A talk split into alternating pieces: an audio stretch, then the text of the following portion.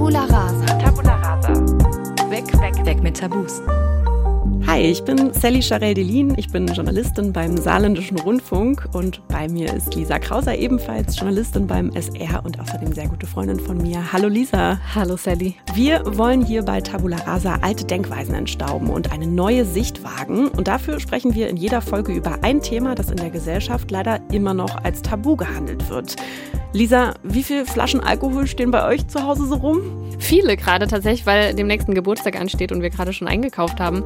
Aber ich glaube, selbst wenn wir keinen Geburtstag feiern würden, irgendwas ist immer da, ne? Bisschen Bier, bisschen Wein. Ja. Schon ordentlich was. Weil Alkohol halt irgendwie einfach dazugehört, begegnet uns überall in unserer Gesellschaft an so vielen Stellen und Orten. Ja, aber wie das ist, wenn Alkohol nicht mehr nur Genussmittel ist, sondern so richtig zur Sucht wird. Und zwar bei sehr jungen Menschen. Darüber wollen wir heute sprechen. Ich habe mich mit Luis getroffen zu diesem Thema in Berlin und mit ihm über seine Geschichte gesprochen. Luis ist 35 Jahre alt, er ist mittlerweile seit acht Jahren trockener Alkoholiker und seinen ersten Kontakt mit Alkohol hatte er schon als Kind mit gerade einmal elf oder zwölf Jahren. Wir haben einen Speiseschrank in unserer Küche. Da stehen mal unten, jeder zu Hause vielleicht irgendwelche verstaubten alten Getränke, die man aus dem Urlaub mitbringt und nie anfasst. Ich habe, weil ich zehn Jahre bei den Pfadfindern war, da hatten wir so eine Aluminium-Sickflaschen und ich habe aus irgendwelchen Spirituosen, die da im Speiseschrank waren, kleine Sachen zusammengestellt und habe diese Sickflasche, diese Aluminiumflasche mit diesem widerlichen Gemisch aus Alkohol hoch in mein Hochbett genommen und abends immer so einen kleinen Schluck davon getrunken. Aber wie? Also er hat es heimlich gemacht, ne? Genau, er hat es heimlich Okay. gemacht und er hat tatsächlich auch einige von solchen Situationen erzählt, also auch von Familienfeiern, wo er dann sehr jung schon Bier getrunken hat oder sich auch als Junge so bei seinen Eltern zu Hause die Sherryflasche geschnappt hat von seinen Eltern, die da so rumstand. Ich glaube, es war dann vor allem die Reaktion, die das Ganze bei ihm hervorgerufen hat, die ihn dann dazu gebracht hat, das weiterzumachen. Davon hat er mir nämlich auch erzählt, also von dieser Reaktion. Das hat schön gedreht im Kopf und hat immer mehr gedreht. Und ich habe mich hingelegt und die Augen zugemacht und dieses Gefühl immer weiter steigern lassen, bis es nicht mehr steigerbar war. Und da hat sich für mich schon abgezeichnet, dass ich auf jeden Fall diese Erfahrung liebe. Eine Substanz von außen in mich reinzumachen, die absolut irgendwas ganz stark in mir verändert. Diese Erfahrung hat Luis sehr, sehr früh gemacht. Und ich kann mir vorstellen, dass genau das dann total den Reiz auf ihn ausgeübt hat. Also zu wissen, wenn ich das jetzt trinke, Dann passiert das und das in meinem Kopf, ne? ja, dann ruft das eben diese Gefühle bei mir hervor.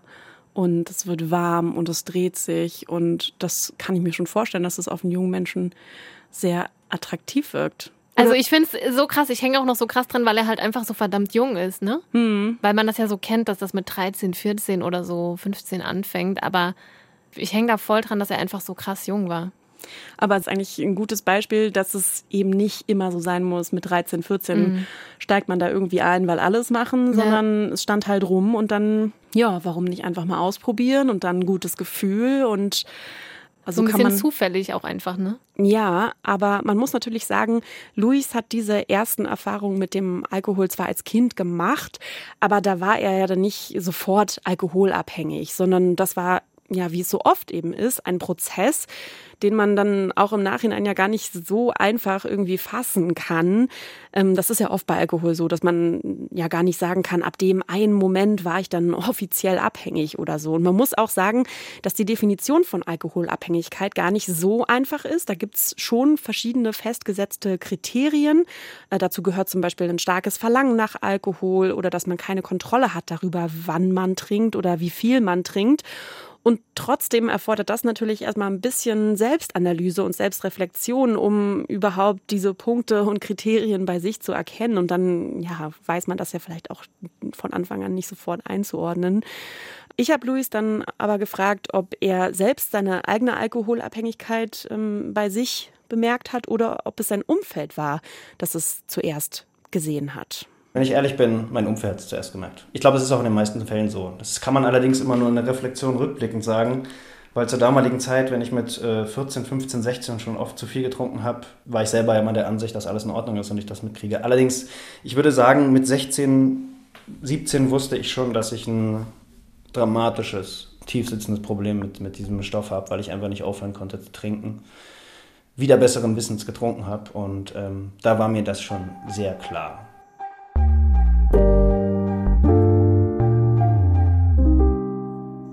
Möchte dir aber noch eine Person vorstellen, nämlich Anna.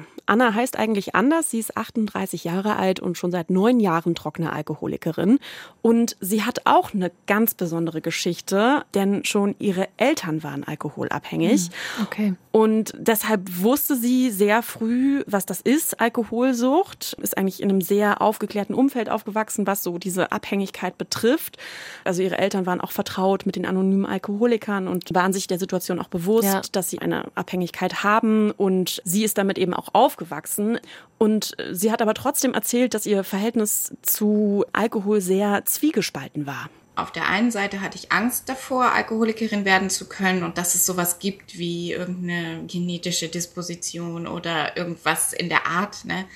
weil das bei uns in der Familie schon relativ häufig vorkommt. Und auf der anderen Seite dachte ich halt, Alkoholismus oder dass man halt wirklich Probleme mit Alkohol kriegt, das hat man vielleicht, wenn man einfach so die übelsten, krassesten Dinge erlebt hat. Und ich glaube, für mich war immer klar, dass ich ja letztendlich in einer Art und Weise aufgewachsen bin, die nicht dazu sozusagen berechtigt, Alkoholikerin zu sein.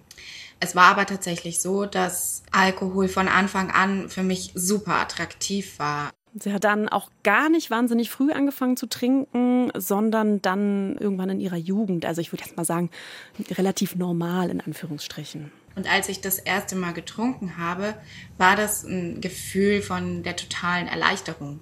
Und ich hatte so ein Gefühl von, yay, ich kann mitmachen, ich kann mit den anderen sein, ich kann hier irgendwie interagieren und ich kann endlich mal locker sein. Ich würde sagen, das ist ein Grund, warum viele Menschen Alkohol trinken. Also das wäre jetzt so das, das Offensichtlichste, was mir einfällt, wenn man Alkohol trinkt. Ich habe mich dann auch gefragt, warum trinke ich eigentlich Alkohol? Also es ist ja doch eher so, dass man immer dann die Leute fragt, warum trinkst du keinen Alkohol? Ja. Aber warum trinkt man Alkohol? Stimmt. Ja, man muss sich viel mehr rechtfertigen, wenn man keinen trinkt, als wenn man trinkt. Ne? Ja ja, bei mir hat das halt super früh angefangen. Ich trinke mittlerweile wenig Alkohol eigentlich, mhm. weil mir auch einfach super schnell schlecht wird davon tatsächlich. Ähm, und ganz miese Kater habe, so einen Tag lang. Aber früher, das hat bei mir super früh angefangen. Ich glaube, mit Ende 13, an Silvester im Dorf, hatte ich schon meinen ersten Rausch. Weil das halt im Dorf einfach so, ja, normal war zu trinken. Auch unter den ganz jungen Jugendlichen, sage ich mal noch. Wir waren so eine Clique und da hat man halt gefeiert im Partykeller und da hat man auch Alkohol getrunken. Ich glaube, es waren bei mir vielleicht drei Mixerie oder sowas. Aber trotzdem, ne, mit 13 bist du dann ja schon mhm. total weggebeamt. Und da wären wir wieder beim Punkt. Du willst halt irgendwie dazugehören, es hat einen Reiz. Du merkst natürlich dann auch, ach krass, ja, alles irgendwie so lustig, ne, in meinem Kopf, wenn, wenn ich was trinke. Und ja, ich bin ja, ja, viel lockerer und alles mit den Jungs und dann traue ich mich ja auch viel mehr irgendwie da mal mit denen zu reden oder keine Ahnung. Es ist irgendwie in dem Alter ja. ja. Ich glaube, es ist tatsächlich auch so dieses, man wird locker, man ist irgendwie eigentlich angespannt und dann weiß man, man trinkt was und das Ganze fällt so ein bisschen ab und man mhm. äh, entspannt sich und das ist auf jeden Fall so eine Sache, die durch den Alkohol ja passiert. Klar, ich meine, ähm, passieren ja irgendwelche biochemischen Prozesse, die ich dir jetzt auch nicht erklären kann, weil ich immer sehr schlecht in Bio war. Aber äh, ja. Also mittlerweile kenne ich ein paar Leute, die sagen, ich trinke Alkohol, weil es mir super gut schmeckt. Vor allem bei Wein ist das der Fall. Mhm. Bei Wein habe ich halt mittlerweile echt gemerkt, das schmeckt mir nicht so gut und ich trinke jetzt seitdem auch eigentlich gar keinen Wein mehr, seit ich das so realisiert habe für mich. Ich finde, verstehe auch, es sieht zu einem Essen irgendwie schön aus, da hat man da so ein schickes Weinglas mm. zu stehen und so. Ja. Und aber es es schmeckt mir einfach nicht so gut. Ich verstehe nicht, ich habe das auch bei Oliven, dass dieses, dann verziehe ich irgendwie so mein Gesicht, weil ich finde es halt vor allem bitter und ja, also ich glaube, es ist halt vor allem so einerseits, wie du jetzt gerade gesagt hast, dieser gesellschaftliche Druck oder ja, Zugehörigkeit dieses, auch einfach, ne? Mm. Egal ob auf der Party im Dorf mit 13 oder halt beim Essen gehen schick hm. ab einem gewissen Alter, wo es irgendwie auch dazu gehört. Genau, diese Zugehörigkeit und diese Lockerheit. Das ist tatsächlich auch so das gewesen, was mir Anna dann erzählt hat, dass es bei ihr genauso war. Also diese Lockerheit, die hat sie total durch den Alkohol bekommen und das ging dann auch eine Zeit lang auf jeden Fall gut. Aber sie hat dann auch erzählt, dass sie irgendwann auch immer mehr gemerkt hat, dass das Verhältnis, was sie zum Alkohol hat, nicht gesund ist ja, ich habe dann irgendwann so in meinen Zwanzigern vermehrt, aber auch mir Sorgen manchmal gemacht, als ich dann Phasen hatte, wo ich sehr, sehr viel getrunken habe. Und dann habe ich halt irgendwie immer mehr so versucht, das zu kontrollieren, weil ich so dachte, ich kann ja eigentlich keine Alkoholikerin sein. Und ich habe mich dann auch eine Zeit lang an so Sachen festgehalten. Ich dachte halt, naja, ich trinke ja nicht morgens und ich trinke ja nicht jeden Tag. Und ich habe auch schon Geschichten gehört von so älteren Herren von, ich habe drei Flaschen Wodka am Tag getrunken. Und ich kannte solche Geschichten und ich wusste so, das schaffe ich gar nicht. Ne? So drei Flaschen Wodka. Also bin ich keine Alkoholikerin. Ich bin immer wieder in dieses Ding reingegangen. Ich kann das kontrollieren, ich kann das kontrollieren. Ja, und das ist so ein Vorurteil, was, glaube ich, ganz viele Menschen haben. So dieses, ich kann doch keine Alkoholikerin sein und ich kann das kontrollieren. Das wirkt irgendwie immer sehr, sehr weit weg, bis es dann einen dann doch persönlich trifft. Und genau darüber habe ich auch gesprochen mit einer Fachärztin zum Thema, nämlich mit Dr. Christa Balzer. Sie ist Chefärztin im Zentrum für psychotherapeutische Rehabilitation in der Klinik Tiefenthal in Saarbrücken. Im Prinzip kann das jeden treffen. Es gibt eigentlich auch gar nicht so, dass man sagen kann, es gibt so eine Ursache. Man spricht ja da so eher von einem multifaktoriellen Geschehen und das ist eigentlich für jeden Menschen auch ein bisschen anders. Das ist sicher auch was, was es ein Ziel ist, dass man das in der Therapie so für sich individuell herausfindet. Das können zum Teil Anlagen sein, familiäre Vorbelastungen, aber auch Aufwachsbedingungen, aber auch durchaus überbehütete Elternhäuser mit zu wenig Grenzsetzungen, das äh, soziale Umfeld, also ganz viele unterschiedliche Faktoren. Und es macht auch so vor keiner sozialen Schicht eigentlich irgendwie Halt, das Problem. Das fand ich ganz interessant, dieses, das macht vor keiner Schicht mhm. Halt ich glaube, da wägen sich sehr, sehr viele Menschen in Sicherheit und denken, ich bin ja nicht die typische Alkoholikerin, der typische Alkoholiker.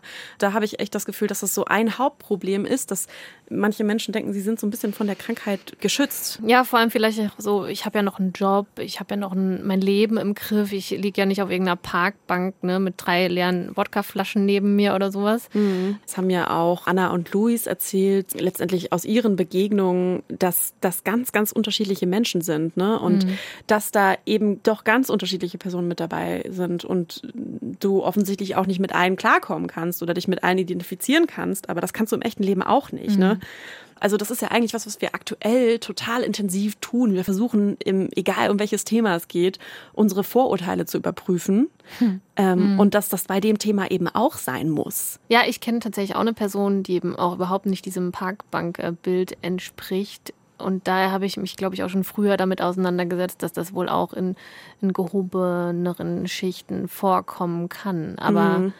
ja, ich glaube tatsächlich, dieses Vorurteil ist schon sehr verfestigt. So, dass es vielleicht eher Leute sind, ja, die nicht so gut gestellt sind. Aber vielleicht auch, weil die anderen nicht so auffallen. Ganz ehrlich, wer weiß, wie viele Leute im Umfeld irgendwie ein Alkoholproblem haben und Sie schaffen es aber trotzdem noch morgens auf die Arbeit zu gehen und schön mhm. angezogen zu sein und gutes Geld zu verdienen. Ja. Die fallen natürlich nicht so auf. Ja, das stimmt. Viele Menschen haben ja so eine Art von funktionierendem Alkoholismus. Und also eigentlich müssten wir ja alle sehr, sehr viel mehr Menschen kennen, die alkoholkrank sind. Ich finde, da wird halt immer noch sehr wenig drüber gesprochen, habe ich das Gefühl. Mhm. Vielleicht auch gerade deshalb, weil es da eben so diese, dieses Vorurteil, dieses Stigma gibt und dann verschweigst du es lieber. Ja, und ähm, weil du ja auch, wenn du das hast ja so ein bisschen, vielleicht Leute von dir denken, krass, die Person hat sich nicht unter Kontrolle. Hm, das ist ein ganz ne? großer Punkt, dass man immer noch denkt, dass so die Alkoholabhängigkeit tatsächlich zu tun hat mit der eigenen Persönlichkeit, was ja einfach auch mhm. nicht der Fall ist.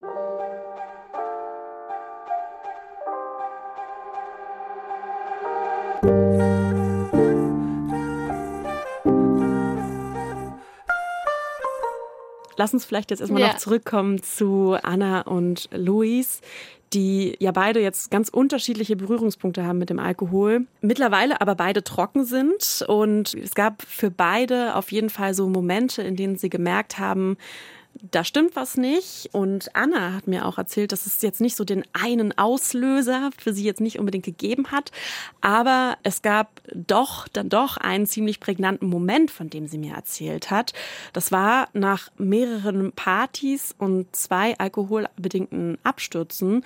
Und da hat sie gesagt, wurde das Thema sozusagen nochmal präsenter für sie. Ich habe mir darüber dann Gedanken gemacht und dann kam irgendwann so ein Moment, wo mal ganz kurz wie so ein Fenster in meinem Kopf aufgegangen ist, wo ganz viel Klarheit da war und so ein Oh fuck, ich muss aufhören zu trinken. Also ich kann das nicht beschreiben und ich kann auch nicht genau sagen, warum es in diesem Moment da war. Und tatsächlich hat Anna dann aufgehört zu trinken, also seitdem nicht mehr getrunken und das ist jetzt über neun Jahre her.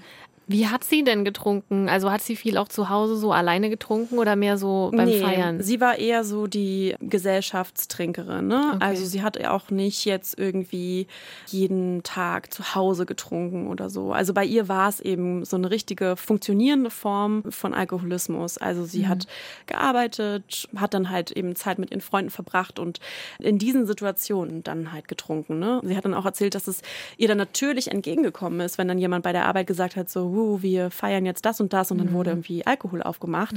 Aber es war auf jeden Fall eine sehr funktionierende Form und jetzt nicht dieses, ich trinke auch zu Hause und isoliere mich total, sondern eben ja eher so dieses gesellschaftliche Trinken. Und da fällt es einem wahrscheinlich auch noch weniger auf. Ich glaube, wenn du immer wieder alleine zu Hause trinkst, kommst du vielleicht schneller an den Punkt, wo du denkst, Moment mal, irgendwie läuft das hier nicht. Und wenn es vor allem bei diesen gesellschaftlichen Ja, ja, Anlässen stimmt. ist, Weil man immer denkt, ja, ich habe ja einen Anlass. Es ja. gibt ja einen Grund, warum ich Genau. trinke. Ich trinke ja jetzt nicht nur so, genau, aber das ist ja auch das, was sie beschrieben hat, dass sie jetzt eben gedacht hat, ja, ich, ich äh, trinke ja jetzt hier nicht die mehreren Flaschen Wodka oder so, sondern Mhm. Ja. ich habe ja alles unter Kontrolle und ich gehe arbeiten und so. Also ich glaube gerade, dass das das Gefährliche ist. voll. Ich frage mich, ähm, ich hänge voll noch, weil das ja, was sie beschreibt, ja eigentlich wirklich viele Leute machen, wie du schon sagst. Dieses regelmäßige viel trinken. Also auch regelmäßig richtig viel trinken. Also Also du hängst- ja ganz viele Leute, die am Ja. Wochenende einfach sich besaufen. So, Also du hängst an der Frage, wo fängt das wirklich an? Ja. Da haben wir vorhin schon drüber gesprochen, ne? Und wie war das dann bei ihr? Also wurde ihr das dann wirklich auch diagnostiziert und Ja. wo war die Grenze? Und kann sie, also das wirst du jetzt noch erzählen, aber ne? Und kann sie jetzt nochmal normal trinken oder also in Ja. einem normalen Umfang, sage ich Ja, jetzt mal, ja. oder gar nicht? Und Also all das, worüber wir sprechen jetzt hier, waren tatsächlich auch so ihre eigenen Unsicherheiten, weil sie eben nicht diesem typischen Bild entsprochen hat. Das hat sie dann so formuliert. Da war das dann aber so, auch weil ich so eine Unsicherheit hatte von, muss ich drei Flaschen Wodka getrunken haben am Tag? Muss ich immer getrunken haben? Jeden Tag? Muss ich morgens getrunken haben? Muss dies und das passiert sein? Dass ich immer noch nicht so sicher war, ob ich jetzt Alkoholikerin bin. Also klar war auf jeden Fall für sie, so geht's nicht weiter und ich muss aufhören zu trinken. Aber es stand eben diese Frage im Raum, bin ich Alkoholikerin? Gerade auch irgendwie wegen dieser Vorurteile oder wegen dieser Annahmen, die man hat. Und sie ist dann tatsächlich in eine Suchtberatungsstelle gegangen. Ah, okay. Ja, und hat sich da Unterstützung geholt und hat da dann auch mit Hilfe eines Therapeuten festgestellt, ja, es gibt ein Problem mit der Sucht. Das hat mir sehr geholfen. Aber nach einigen Monaten, also ich denke so nach einem halben Jahr ungefähr, war ich, ich glaube, ich war noch nie so unglücklich wie zu dieser Zeit. Mir ging es noch nie so schlecht. Ich habe erst mit der Zeit, mit der Dauer, die ich nicht getrunken habe, kapiert, was der Alkohol eigentlich für mich getan hat. Und heute würde ich immer sagen, ich hatte kein Problem mit dem Alkohol. Ich hatte ein ganz anderes Problem. Ich wusste gar nicht, wie man lebt. Ich hatte Probleme mit mir selber, mit anderen Leuten, mit meinen Emotionen, mit allem. Und der Alkohol war immer meine Lösung. Es hört sich ja immer irgendwie auch so einfach an, dann hat sie aufgehört zu trinken. ja, man denkt, wenn man, wenn man das dann geschafft hat, ne, auch gerade so wahrscheinlich diesen körperlichen Entzug und so, dann, dann geht's wahrscheinlich, ne? Aber sie musste dann erstmal klarkommen, ne, wie sie beschrieben hat, auf ihre Genau. Emotionen und alles drumherum. Genau, also es geht dann tatsächlich auch ums Klarkommen und um diese Gefühle und dann hat sozusagen erst die richtige Arbeit angefangen. Ne? Dann geht's erst richtig los. Es ist ja auch so, dass man dann nicht mehr keine Alkoholikerin mehr ist. Das ist Ja, man ist ja doch, soweit ich weiß, eigentlich für immer Für immer, Alkoholikerin. genau, ne? Du ja. bist dann halt trocken. Genau, du bist für immer Alkoholikerin. Also man kann natürlich dann sagen, ich bin trockene Alkoholikerin, Mhm. aber du wirst das halt nicht los. Es geht halt darum, dass du dieses Verhältnis zum Alkohol hast und der dir was gibt, was dich einfach so in den Bann zieht. Und bei ihr war es eben so der Umgang mit dem Leben und die Gefühlswelt und all das.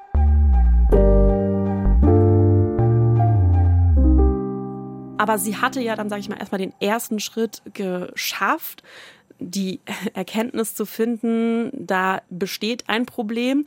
Und bei Louis war es zum Beispiel so, dass der auch relativ früh dann schon gemerkt hat, ich habe ein Problem mit dem Alkohol. Das war mit 17 Jahren, hat er gesagt, so in der 11. Klasse hat er dann schon mehrfach versucht, auch wirklich aufzuhören zu trinken, also weniger zu trinken, das zu kontrollieren. Also auch hier dann. So krass, auch in dem Alter, ne? Wo andere erst anfangen. Ja. Hat er schon überlegt, wie, kann, wie komme ich da wieder weg? Ja, ja ich finde es ja faszinierend, dass er schon so früh diese Erkenntnis hatte, irgendwas stimmt mhm. nicht. Weil das ist so ein Gedanken, den ich hatte, dass man das vielleicht gar nicht so mitbekommt. Aber sowohl Anna als auch er haben das ja mitbekommen. Ne? Die haben beide gecheckt, okay, irgendwas stimmt nicht so richtig. Und für Luis war es auch ein Moment, sag ich mal, aber es war tatsächlich auch ein Erlebnis, was dann dazu geführt hat, dass er beschlossen hat, was muss sich ändern. Das war mit 22 und er hat mir das so erzählt. Dann hatte ich einen Job, Kabelhilfe beim ZDF und einen Tag vor diesem Job habe ich halt mir wieder voll die Kante gegeben und dann stand ich am nächsten Morgen beim ZDF Morgenmagazin im ZDF Hauptstadtstudio in diesem dunklen Raum und mein Körper hat gezittert, ich habe geschwitzt, ich habe mich beobachtet gefühlt, ich hatte ausgewachsene Panik, hatte große Schwierigkeiten mit den Leuten mich zu unterhalten, habe mich psychotisch, horrormäßig gefühlt, einfach Angst und, und es war ein grauenhafter Tag. Und ich bin dann von der Friedrichstraße bis nach Wilmersdorf nach Hause gelaufen, bei minus drei Grad, weil ich irgendwie nur laufen musste. Und an diesem Tag äh, bin ich nach Hause gekommen und war so aufgelöst und so fertig, dass ich irgendwie so einen Moment hatte, wo ich festgestellt habe, ich brauche Hilfe ich schaffe es nicht alleine, ich kann nicht mehr. Und das habe ich an dem Tag meinen Eltern gesagt. Also auch eine ziemlich krasse Geschichte, sage ich mal, wie er das auch beschreibt, ne? Mit diesem. Oh, ich hatte es ja gerade ja auch so, du hast das ja gesehen, den Mund offen stehen. Mhm. Vielleicht auch, weil er das so, so bildhaft beschrieben hat, ich mir das so gut vorstellen kann, wie er in dieser Szene auch ist und da diesen Job eigentlich machen muss und ja. nicht mehr klarkommt. Aber was bei mir auch gerade hängen geblieben ist, dass es am gleichen Tag seinen Eltern gesagt hat. Finde ich ja. auch krass. Ja, wahrscheinlich, weil es da auch gar kein Ausbrechen mehr gibt. Ne? Also ich meine, das war ja bei Anna ähnlich, dass sie dann sehr schnell nach diesem wieder Alkohol trinken diesen Moment hatte. Mhm. Und ich glaube, wenn er das dann nicht gesagt hätte, dann hätte er vielleicht einfach wieder getrunken oder so. Weißt du, ich glaube, mhm, das ja. muss wahrscheinlich relativ schnell passieren, so diese Erkenntnis und dann einfach sich an jemanden richten. Ja, vermutlich macht es ja auch super viel, wenn man es einfach mal ausgesprochen hat. Hm, wenn es ja, in der Welt ist. Wenn man nicht nur in seinem Kopf es immer wieder so rund geht und man sich fragt, hm, ist das noch normal, ist das nicht mehr okay? Und wenn es dann wirklich mal ausgesprochen ist, Mama, Papa, ich glaube, ich habe ein Alkoholproblem. Ich glaube, das hilft auch ganz viel, um es annehmen zu können, erstmal für sich selber, wenn man es jemand anderem erzählt, oder? Weil dann ist es nicht nur so was, was im eigenen Kopf sich abspielt, sondern dann ist es jetzt in der Welt und dann ist es irgendwie Fakt.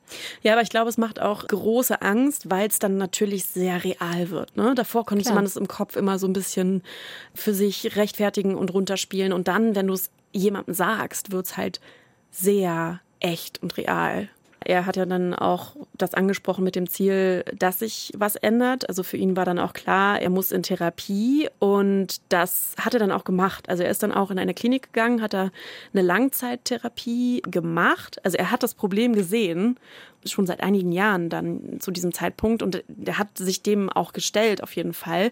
Aber was dann auch so spannend war, ist, dass in ihm sich trotzdem nach dieser Therapie noch einiges gesträubt hat. Ich bin da rausgegangen und habe gesagt, ich werde niemals sagen, ich bin Alkoholiker. Und ich glaube auch, dass ich insgeheim, auch wenn ich die Absicht hatte, weiterhin Selbsthilfegruppen zu besuchen und mit therapeutischer Unterstützung zu suchen, hatte ich doch insgeheim im Hinterkopf immer diesen Gedanken, ich kann mir unmöglich vorstellen, dass ich in meinem 24-jährigen Alter nie wieder in meinem Leben Alkohol zu mir nehmen werde. Also diese Vorstellung war für mich unrealistisch.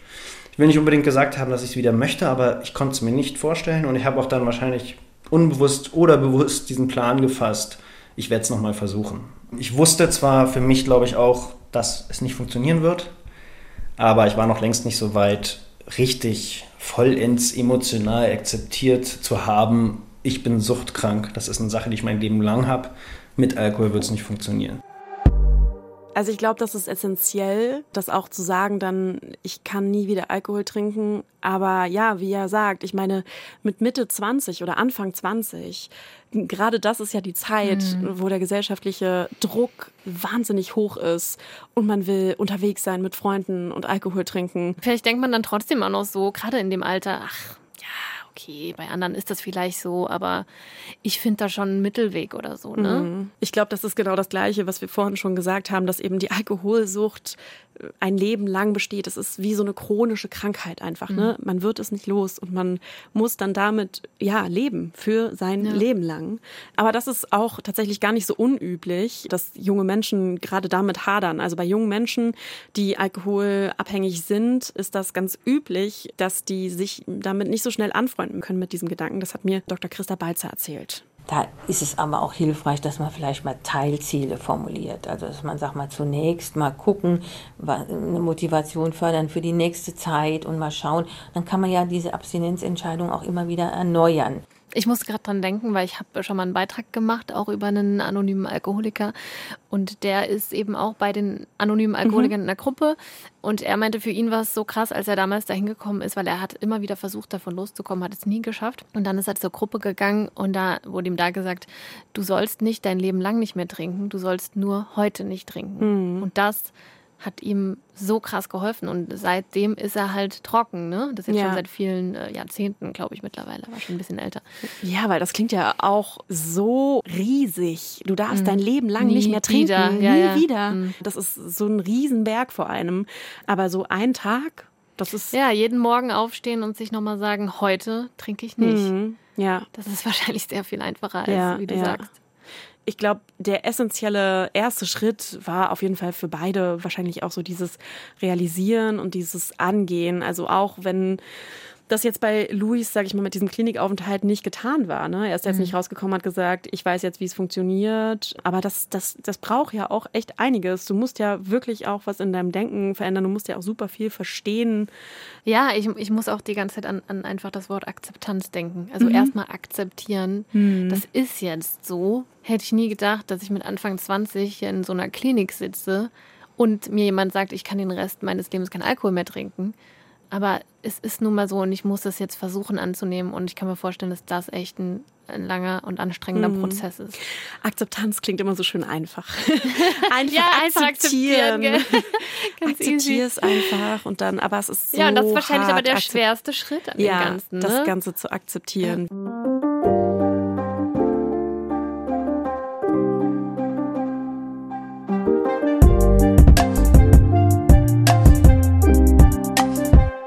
Auf jeden Fall war es bei Luis ja so, dass er da rausgekommen ist. Wir haben ihn gerade gehört und er gesagt hat, ich kann mir auf jeden Fall vorstellen, das nochmal zu probieren mit dem Alkohol. Und er hat es nochmal probiert. Er hat auch festgestellt, dass es für ihn nicht funktioniert. Er hat dann noch zweimal einen qualifizierten Entzug gemacht. Also das ist das, wenn du dann im Krankenhaus bist und so wirklich körperlich einen Entzug ah. durchstehst. Und erst sozusagen nach diesem zweiten Entzug im Krankenhaus hat er dann so wirklich verstanden, Alkohol ist in Zukunft auch keine Option. Ich kann das nicht kontrollieren, das funktioniert nicht. Und trotzdem ist es natürlich auch von da an kein einfacher Weg. Also er hat mhm. dann wirklich diese Entscheidung getroffen, das ist auch in Zukunft keine Option mehr. Und er hatte dann trotzdem an so einem Punkt in seiner Heilung oder Genesung, sage ich jetzt mal, auch einen Rückfall. Und das Ganze hat er sich dann so erklärt. Als Alkoholiker habe ich jahrelang gesoffen und musste nichts mit klarem Verstand aushalten. Und mit klarem Verstand Dinge aushalten ist schwerer, aber nicht so zerstörerisch und endet nicht so im Siechtum wie mit Alkohol. Und ich glaube, ich habe an diesem Tag war der fatale Moment, wo ich gesagt habe, Entschuldigung, ich scheiße jetzt auf alles. Ich ignoriere alles, was ich eigentlich darüber weiß und trinke einfach. Und ich weiß, sobald ich getrunken habe, sind auch diese Gedanken und das schlechte Gewissen vorbei. Und dann bin ich Luis Alkohol.0. Ja, die andere Version von mir.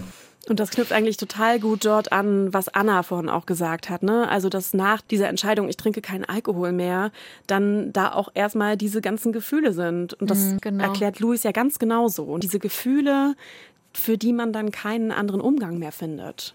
Es ergibt schon auch Sinn, natürlich. Alkohol ist ein totaler Angstlöser und Angstkiller. Du kannst es natürlich einfach erstmal so vergessen mhm. und wirst leicht und so. Also das ergibt durchaus Sinn. So für mich hat das nicht den Effekt, aber ich glaube, das ist halt auch gerade der springende Punkt, dass für manche Alkohol genau diesen Effekt hat. Und mhm. die sind dann wahrscheinlich suchtgefährdet. Anfälliger. Anfälliger ja, für diese Sucht, ja. ne? Wahrscheinlich bin ich anfälliger für irgendeine andere Sucht ja. oder so. Ja, genau. ich habe gerade nämlich auch nochmal gedacht, weil mich macht Alkohol überhaupt nicht leicht. Mich macht Alkohol schwer hm. und müde. Und es macht alles eigentlich noch viel schwerer. Und klar, je nachdem, was das mit einem macht, ist man dann vielleicht auch mehr oder weniger anfällig. Es ist tatsächlich auch so, dass bei jungen Menschen, die sehr jung anfangen, Alkohol zu trinken, das Ganze auch noch so einen biologischen Faktor hat. Christa Balzer hat mir erzählt, dass das eben ganz, ganz typisch ist, dass man teilweise dann eben nicht weiß, wie gehe ich mit bestimmten Gefühlen um ohne Alkohol. Da muss man jetzt zum Beispiel sehen, dass es so ist, dass gerade wenn Leute sehr früh schon anfangen, Alkohol zu konsumieren, das ganz erheblich auch so die Entwicklung stört der Emotionsregulation. Also viele haben dann auch Schwierigkeiten, Frustration auszuhalten, sind wenig kritikfähig, haben wenig Durchhaltevermögen, haben Stimmungsschwankungen. Also das kann sehr große Auswirkungen haben und die sind natürlich besonders schwerwiegend, die früher mal auch damit angefangen hat, weil gerade bei jüngeren Menschen ja auch das Gehirn noch nicht ausgereift ist, die Entwicklung noch nicht abgeschlossen ist und auch wichtige Entwicklungsschritte hin zum Erwachsenwerden dann oft auch fehlen klar, der Körper lernt halt, okay, das ist eine Art und Weise, damit umzugehen. Und das ist ja irgendwie dann auch natürlich, dass der Körper dann so eine Art Lerneffekt hat. Ne? Total. Ja. ja, fand ich gerade auch voll interessant. Habe ich noch nie drüber nachgedacht, dass das bei jungen Leuten natürlich auch darauf total krasse Auswirkungen hat. Hm. Du bist ja noch in der Entwicklung. Ja, du lernst eben nicht anders damit umzugehen. Mhm.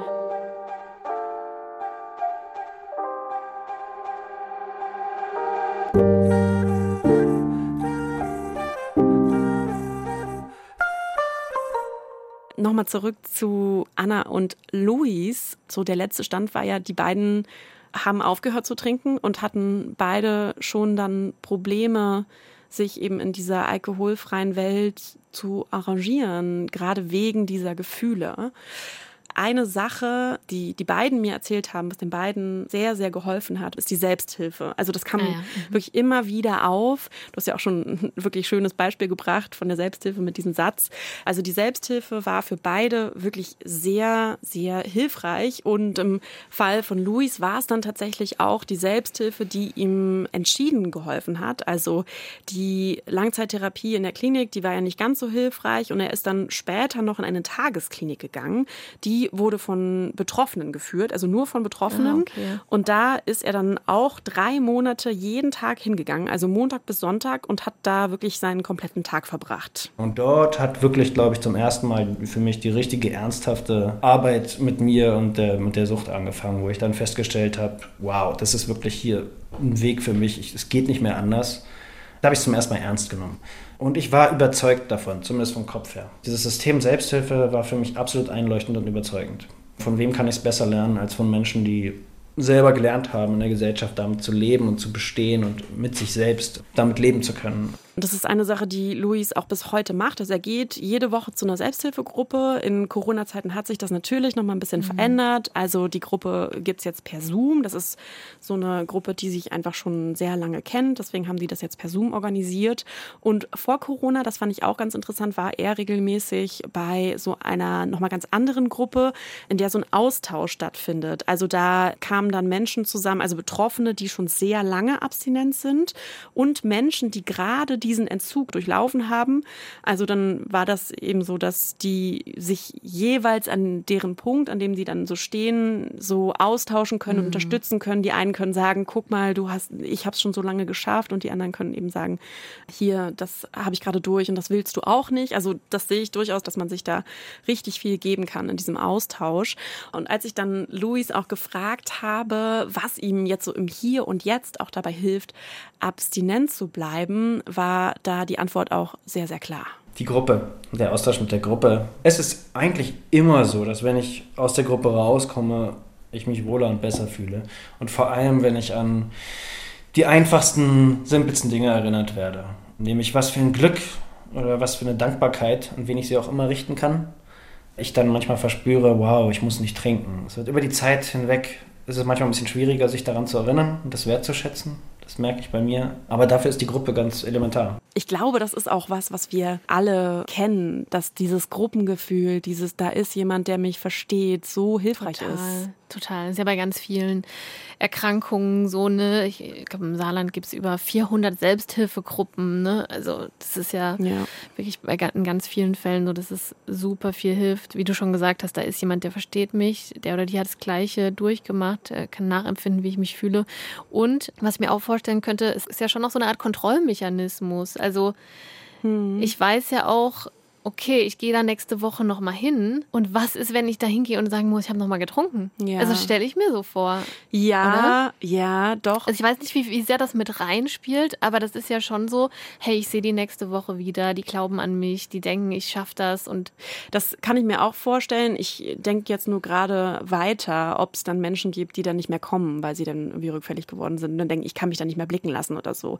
Ich glaube, das darf natürlich auch nicht sein, aber Ja, ja, klar, das könnte natürlich passieren, aber ich glaube, deshalb zieht es eben so gut, weil du ja dann auch denken würdest, wenn es passiert, kann ich mich dann nicht mehr blicken lassen. Also das Also- könnte ich mir vorstellen, dass das schon so was ist, was einfach krass dazu beiträgt, zu sagen, ich will Teil dieser Gruppe sein. Nicht, dass die mich dann rausschmeißen, aber da ist ja dann bestimmt auch Scham mit im Spiel und sonst was, wenn, wenn ich dann wirklich nochmal anfangen würde zu trinken. Also ich glaube, das sollte jetzt nicht sowas sein, oh, wenn ich da jetzt trinke, dann gehöre ich da nicht mehr dazu. Man sollte, glaube ich, trotzdem immer noch wissen, okay, man kann da jederzeit hinkommen, aber ich verstehe grundsätzlich Auf das, was du Fall. meinst, total. Ich glaube auch, dass man das so nicht empfinden sollte, aber dass es, glaube ich, sich unterbewusst abspielt. Das glaube ich auch, dass Und es es- auf jeden Fall hilft, ne? Zu sagen, okay, wenn ich da jetzt nächste Woche hinkomme, kann ich sagen, ich habe jetzt wieder sieben Tage nicht getrunken, dass das total die Stütze ist. Ja, auf jeden Fall. Auch, auf jeden Fall.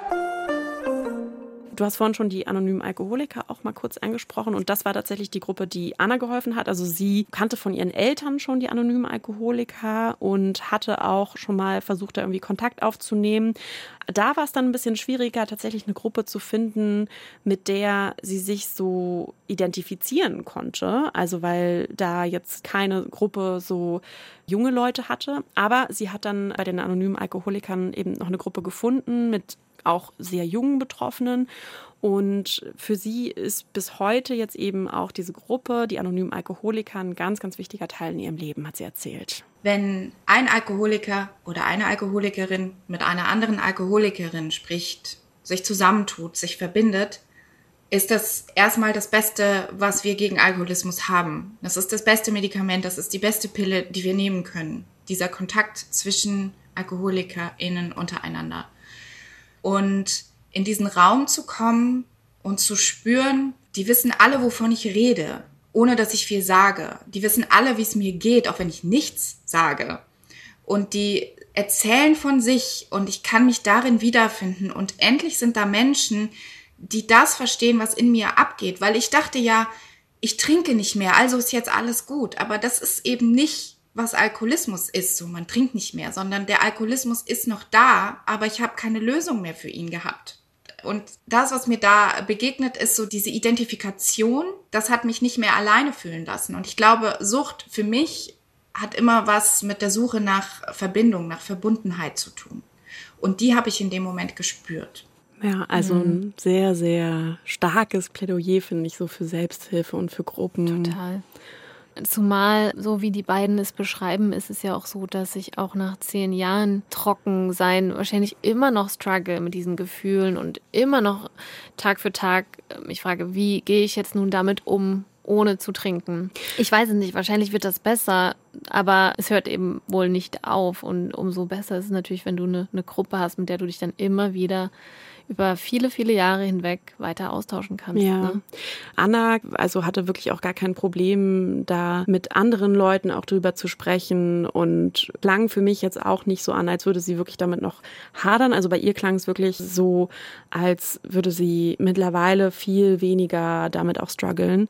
Und Luis hat dann schon so erzählt, dass manchmal irgendwie bei der Arbeit dann, wenn da irgendwie eine Kiste Bier rumsteht oder so, er dann da einfach was vorstellt. Also dass ihn das schon Ja. auf jeden Fall noch triggert, dass es da noch so Faktoren gibt. Aber auch da glaube ich, dass da die Menschen einfach ganz anders sind. Boah, es ist halt schon super schwer, damit zu leben, in Anbetracht der Tatsache, dass Alkohol halt überall präsent ist. Na, ich finde, das ist eine Frage, die immer so im Raum steht. Also, was für eine Rolle hat Alkohol eigentlich in unserer Gesellschaft? Das ist ja irgendwie, glaube ich, auch sehr historisch gewachsen und so. Aber ja, ich finde es irgendwie faszinierend, dass Alkohol dann nochmal so eine totale Sonderrolle hat. Warum? Hat's wirklich. Ja, ist wie du sagst, ne? Historisch gewachsen wahrscheinlich auch irgendwie. Es ist so ein klarer Fall von, das haben wir schon immer so gemacht. Ja, total. Oder? Also Alkohol war schon immer okay und deshalb ist es auch in Ordnung, obwohl es ja auch so ein hässliches Gesicht haben kann. Ja. Also jetzt mal abgesehen von, von der Sucht, die natürlich total schlimm ist für Betroffene.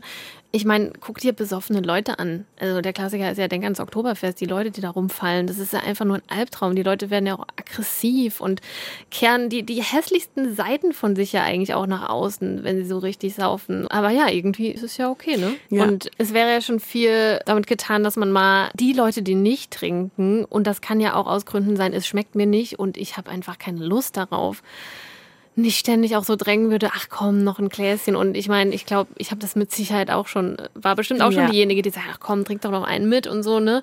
Aber das muss echt aufhören, finde ich auch. Also, weil wir es so normalisieren, diesen Alkoholkonsum, ist das wirklich so, so eine ätzende Sache, finde ich, dass man wirklich sich so krass rechtfertigen muss, wenn man keinen Alkohol trinkt. Ich habe auch jetzt gerade in den letzten Monaten, in denen ich mich mit diesem Thema beschäftigt habe, da noch mal ein bisschen mehr drauf geachtet und habe auch gemerkt, dass es auf jeden Fall Momente gab, so alleine wenn man irgendwie zum Geburtstag angestoßen hat und dann hat man mhm. einfach für alle ein Getränk mitgeholt. Vielleicht ist da jemand dabei, der nicht möchte. Ne? Das also habe ich gemacht und habe ich dann auch irgendwie gemerkt und dachte im Nachhinein so, oh Mist. Aber das ist auch so internalisiert. Da muss man echt viel weiter denken.